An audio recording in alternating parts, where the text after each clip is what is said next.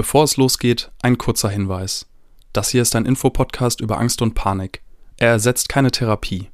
Wenn du auf der Suche nach Therapiemöglichkeiten bist, kontaktiere Ärztinnen, Psychotherapeutinnen oder gehe auf podcast.invirto.de.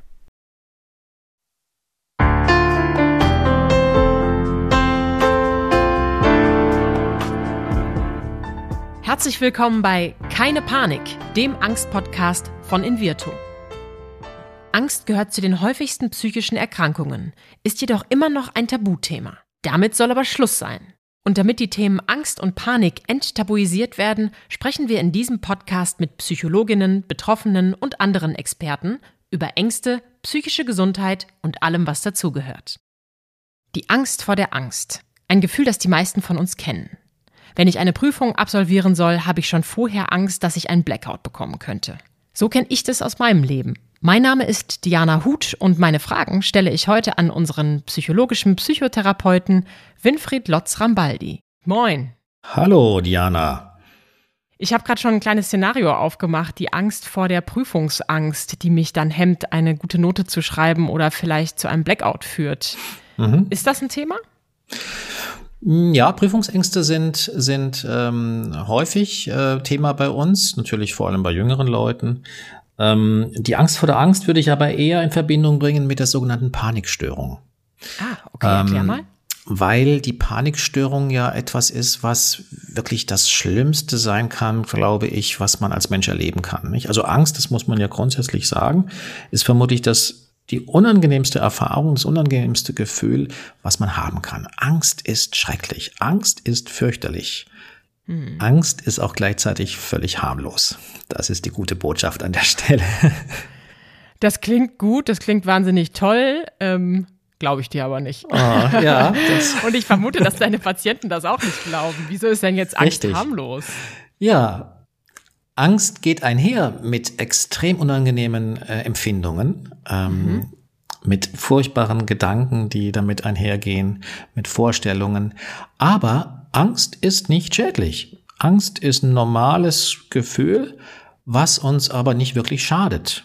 Wir sterben nicht an Angst. Wir haben Angst davor zu sterben, aber wir sterben nicht an der Angst. Und deswegen ist auch ein Leitspruch in der Therapie, der Weg aus der Angst ist der Weg durch die Angst. Also man mhm. muss sich ihr stellen.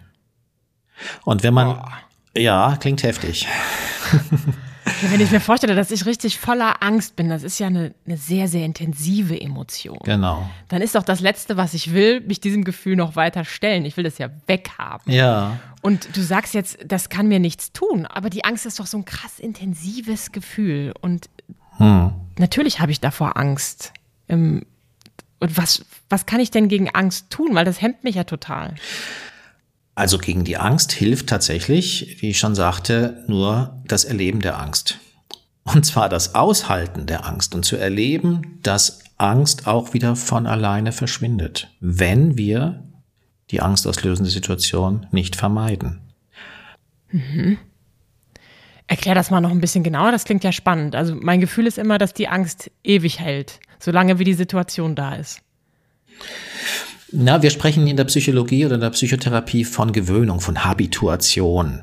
Mhm. Ähm, Angst geht mit extremen Körperempfindungen einher, tatsächlich, mit Herzrasen und so weiter. Aber unser Körper ist auch klug. Er weiß, ähm, es ist sinnvoll, einen hohen Puls zu haben, auf Alarm zu schalten, anzugreifen, zu flüchten, wenn uns der berühmte Säbelzahntiger gegenübersteht. Aber er weiß auch, wenn der nicht da ist, dann bringt uns das nicht. Und wir sind darauf ausgerichtet, 80, 90 Jahre alt zu werden. Und wenn wir 40 oder 50 sind, dann hat, sagt er sich, nee, also ich kann jetzt nicht die nächsten 30 Jahre mit 180 Puls ähm, weitermachen. Das heißt, er, das, unser Körper regelt von alleine wieder runter. Mhm. Das heißt, wenn wir lange genug in einer angstauslösenden Situation verbleiben, dann erleben wir Patientinnen und Patienten tatsächlich, dass die Angst nachlässt. Okay. Sehr spannend, weil wenn ich mir vorstelle, ich habe eine Panikstörung, ich habe die ersten Symptome, ich kriege Herzrasen, ich kriege Schwitzehände, mhm. dann steigere ich mich ja meistens noch viel, viel tiefer rein Genau, das ist nämlich die sogenannte Erwartungsangst, mit der wir ja eingestiegen sind heute, die Angst vor der Angst. Ähm, die Angst davor, wieder eine solche Attacke zu erleiden, äh, die Angst davor, dass sie nicht aufhört, dass sie beim nächsten Mal wirklich dazu führt, dass ich, dass ich äh, vielleicht umkippe, dass ich die Kontrolle verliere. Aber äh, diese Erwartungsangst ist gespeist tatsächlich dadurch, dass wir die leider nicht die Erfahrung machen, dass die Angst auch wieder nachlässt. Hm. Ähm, und in der Therapie wäre es das Ziel, die Erfahrung zu machen, dass man, obwohl man in einer solchen Situation ist, die Angst durchaus überstehen kann. Ich sage nicht, dass es angenehm ist. Ja, mhm. es gehört auch ein bisschen Mut dazu, sich einer solchen Therapie zu stellen. Ähm, aber am Ende wird alles gut, kann ich sagen. Wenn wir das richtig machen, wenn wir es häufig genug machen, wenn wir es lang genug machen, dann ähm, verschwindet alles das, was wir ähm, ähm, als extrem unangenehm erleben, beziehungsweise wird deutlich weniger. Und wenn die Patienten merken, dass es von Mal zu Mal weniger wird, dann trauen sie sich auch erneut, sich dieser Erfahrung zu stellen. Und irgendwann wird es vielleicht nicht entspannt sein, aber aushaltbar und die Lebensqualität nicht mehr so beeinträchtigen. Das klingt sehr verlockend. Jetzt wünsche ich mir natürlich einen Tipp von dir. Was kann ich denn tun in so einer Situation? Du hast gerade beschrieben die Erwartungsangst, also du erwartest die Angst, dass es alles immer größer wird oder ich. Und ich bemerke ja, dass meine Hände schwitzen vielleicht und mhm. ich möchte mich nicht da reinsteigen. Also gib mir doch mal einen Tipp, wie ich die Situation tatsächlich durchhalten kann. Also ich glaube, wir müssen da unterscheiden zwischen Menschen, die tatsächlich in einer Behandlung sich befinden mhm. und die in der Behandlung ähm, lernen, mit solchen Situationen um, umzugehen. Mhm. Und ähm, Menschen, die in, keiner Behandlung sind und das vielleicht zum ersten Mal heute hören und äh, überlegen, wie gehe ich beim nächsten Mal damit um. Du meinst jetzt eher letztere, ne? Ja, natürlich. Ich glaube, es gibt viele Menschen, die mhm. noch nicht so weit sind und Deswegen wäre es natürlich toll, wenn es so einen kleinen Tipp gibt, wie wir selber üben können. Ja. Also sich klar zu machen, dass das, was gerade passiert, letztlich ein normaler Prozess ist in unserem Körper. Unser Körper möchte was Gutes, möchte uns hinweisen auf mögliche Gefahren, aber es ist eben kein äh, Säbelzahntiger da und zu sich klar zu machen, dass es ähm, von alleine auch wieder aufhört, wenn wir es aushalten. Ähm, das ist schon mal wichtig.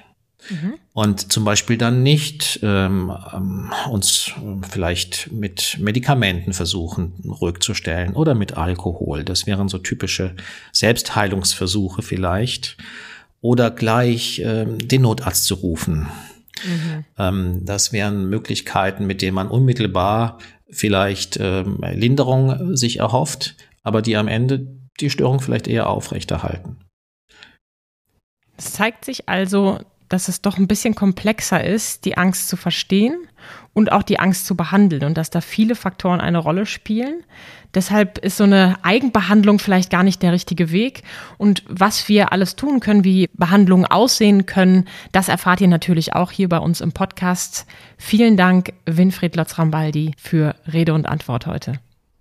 Bitte sehr, Diana. Schaltet also auch das nächste Mal wieder ein, wenn es heißt keine Panik, der Angst-Podcast. Dieser Podcast wird präsentiert von Invirto, der Therapie gegen Angst. Wenn auch du oder jemand aus deinem Umfeld unter Ängsten leidet, dann kann die Invirto-Therapie eine mögliche Hilfe sein. Erfahre unter invirto.de mehr über die erste vollständig digitale Therapie gegen Angst.